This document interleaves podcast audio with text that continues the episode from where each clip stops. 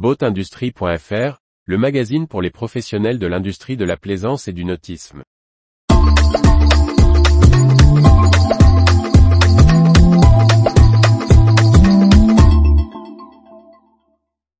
Bateau, nouvelle direction et nouveaux projets pour les habitations insolites. Par Chloé Tortera. Bateau, chantier naval nantais peu commun, donne une nouvelle vie aux bateaux non utilisés en les transformant en habitations insolites.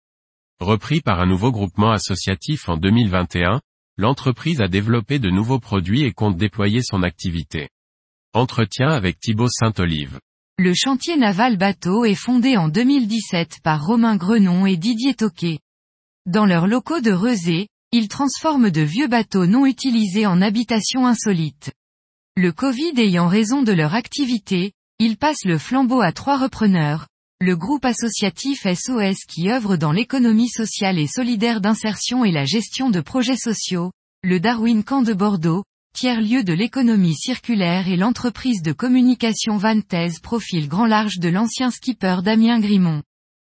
Thibaut Saint-Olive, architecte naval de formation, assure le rôle de directeur et de chef d'atelier de l'entreprise d'upcycling. Auparavant, il a travaillé quatre ans au Bangladesh pour créer des bateaux, utiles, pêche, école, et au sein du chantier Amel sur la menuiserie de l'Amel 50 et la mise en production de l'Amel 60. Il explique, à la reprise fin 2021, le chantier existait depuis quatre ans et avait réalisé 19 bateaux. Depuis, nous avons transformé plus d'une dizaine de bateaux et développé de nouveaux produits, des demi-bateaux transformés en espaces de pique-nique, en pointe sanitaire, en boîte à livres. L'ambition est de passer à une cinquantaine de bateaux en 2025 à 2026 avec un changement de locaux. On travaille sur des projets de village de l'économie circulaire avec le groupe SOS qui a repris la main sur un habitat insolite touristique dans le sud. Il y a 26 bateaux à installer en 2027 et on démarre la première dizaine l'année prochaine. On travaille aussi avec la ville de Quiberon et son camping municipal pour y intégrer un village de bateaux saisonniers autonomes énergiquement. Il y a beaucoup de choses à faire dans le programme de développement.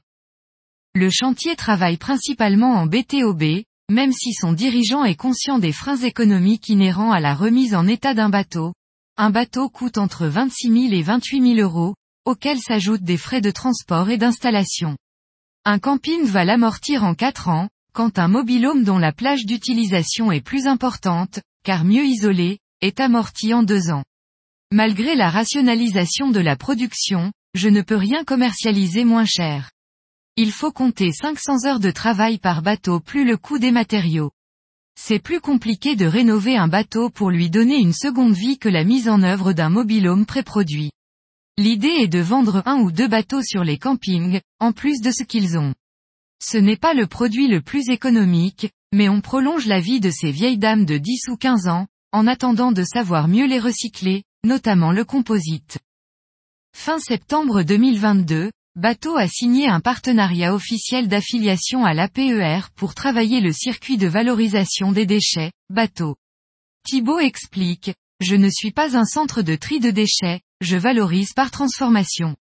L'entreprise est également en relation avec le ministère de la Mer et les Affaires maritimes pour trouver un statut à ces bateaux transformés, qui, bien que hors de l'eau, sont toujours immatriculés. Pour l'année 2023, Thibaut Saint-Olive cherche à rationaliser la production sur quelques modèles de bateaux. Par le biais d'une discussion téléphonique avec l'APER, il indique les modèles dont il a besoin et se met en relation avec les propriétaires. Il travaille principalement sur des modèles d'avant les années 80, qui sont ensuite dépollués, désodorisés, dépouillés de leurs moteurs et batteries.